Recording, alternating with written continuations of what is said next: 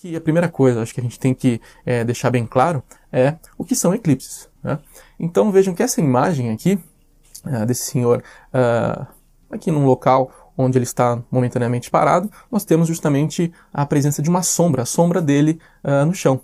É claro que é graças à presença do Sol, então o Sol está iluminando ele pelas costas, e aí há uma projeção da sombra dele no chão. E justamente isto é um eclipse. Né? Dizemos que ocorre um eclipse quando uma fonte de luz, no caso aí da foto, o Sol, é bloqueada, formando uma sombra.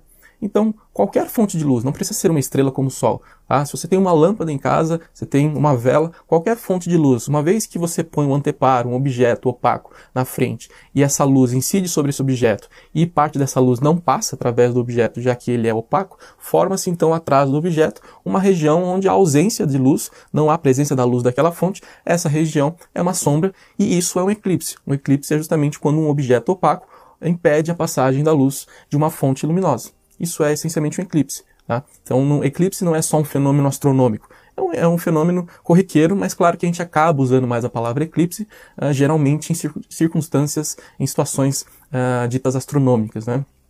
E bom, e em astronomia, é claro que existe uma série de exemplos de eclipses dos mais bonitos, dos mais interessantes serem observados, como por exemplo esse eclipse, famoso eclipse que acontece o tempo todo, basicamente, que é o eclipse do próprio planeta Saturno nos seus anéis. Então vejam aí que nós temos ah, justamente a presença da luz do Sol iluminando o planeta Saturno, iluminando os anéis de Saturno, mas aí também o próprio planeta Saturno cria uma sombra atrás dele essa sombra acaba uh, ficando por cima do, do, da, dos anéis. Então você não vê uma parte dos anéis, essa parte aqui você pode pensar, nossa, não tem nada, né? Os anéis se quebram. Não, é simplesmente a sombra, não está chegando luz ali, de maneira que, desse ponto de vista que foi tirada a foto, você não tem luz vindo daquela região e, portanto, você vê essa parte dos anéis aí totalmente no escuro, totalmente na sombra. Então isso é um eclipse. É um eclipse uh, dos anéis Saturno pelo próprio planeta Saturno.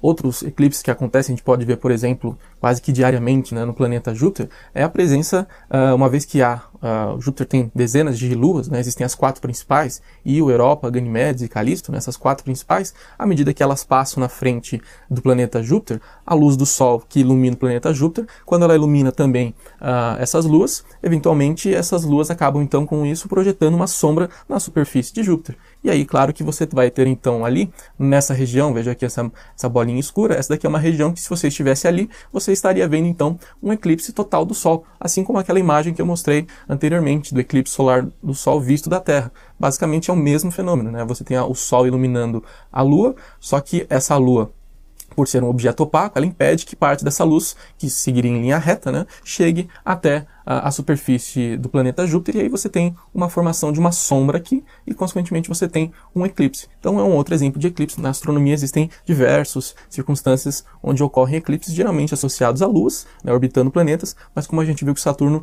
não só.